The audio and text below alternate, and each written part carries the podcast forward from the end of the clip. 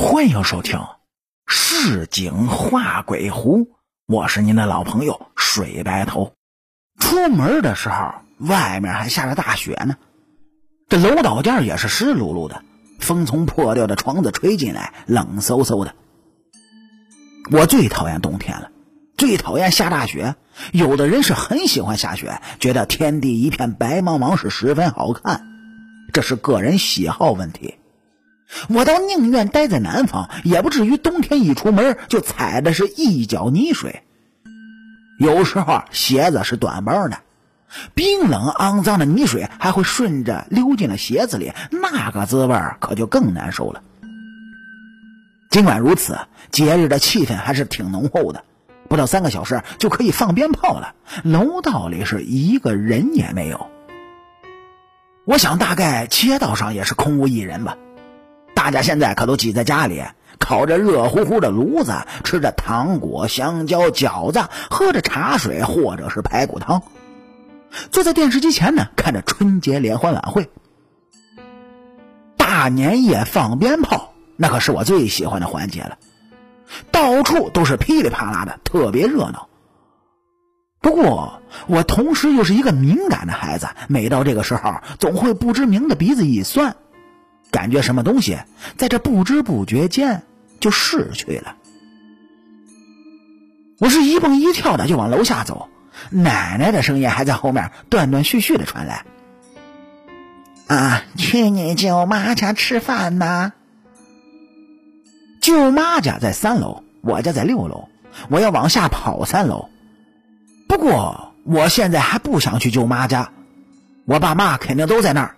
舅妈和舅舅肯定也在，还有姥姥、姥爷和两个表哥，人太多了。我挺矛盾的，喜欢热闹的感觉，但是讨厌人多。于是我就跑到了一楼了。出了楼门洞，外面黑漆漆的，小小的巷子里是空无一人，雪花在空中是尽情的飞舞，冷风嗖嗖的。我跑到小区里新建的游乐区，坐在秋千上。开始荡着，一边荡一边看着天空。平时热闹的游乐区啊，现在一个人也没有。在路边几盏微弱的路灯照耀下，显得是荒凉冷清。我在秋千上荡了好久，屁股都坐湿了。不一会儿，从楼门洞里走出了几个男人、女人，穿着棉袄，拿着厚厚的纸钱儿。蹲到路边，开始在地上画个圈然后烧起了纸。我想着，我爸妈怎么还不来找我？就不怕把我给丢了？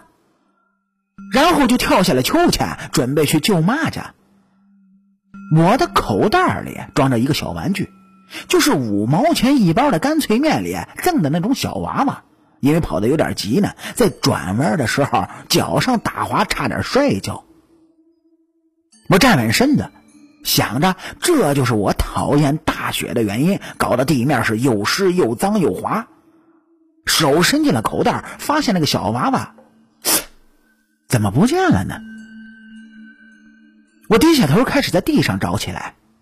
因为这路灯太昏暗，地上又湿漉漉的，实在是特别难找。最后才在一小滩的水洼里发现了那个娃娃。我从水滩里捡起来，发现娃娃断了只胳膊，只有一条胳膊的娃娃看起来一点都不可爱，反而有些诡异。我这心里有点不舒服，又在地上仔细的寻找，看能不能把那只断掉的胳膊给找到。回家呢，想办法用胶水粘一下。再然后，我就听到了我妈的声音，她从巷子深处走来，一边走一边叫着我的名字。我当即是放弃了找胳膊，抬起头看到漆黑的巷子里飘过来一个人影黑乎乎的，不太能看清楚，但我知道那是我妈，于是就大幅度的向她摆起了手。等走近了，我才发现我妈什么时候把披着的长头发给卷了起来啊，盘成了一个丸子，就扎到了头上。穿着厚厚的黑色呢子大衣，修长的身材，看到我妈的时候，我有点不开心，上去就对她说：“我的娃娃坏了，胳膊给摔断了，想要寻求这么一点的安慰。”我妈走近了我，看清她的时候，我心里有些别扭，异样的感觉。她听完我说的话，也没有回我，只是看了我一眼，她的表情有些淡漠，我感觉他有些陌生了。不过也没想那么多，我就跟着他往舅妈家走。一路上他没有说话，我也没有说话。我看着他的背影，心里那种别扭的感觉又出来了。他从来不扎头发，我更没有见过他把头发盘起来，从来都没有。那这个人到底是不是我妈妈呢？如果不是的话，他对我又有何居心呢？且听咱们下期分解。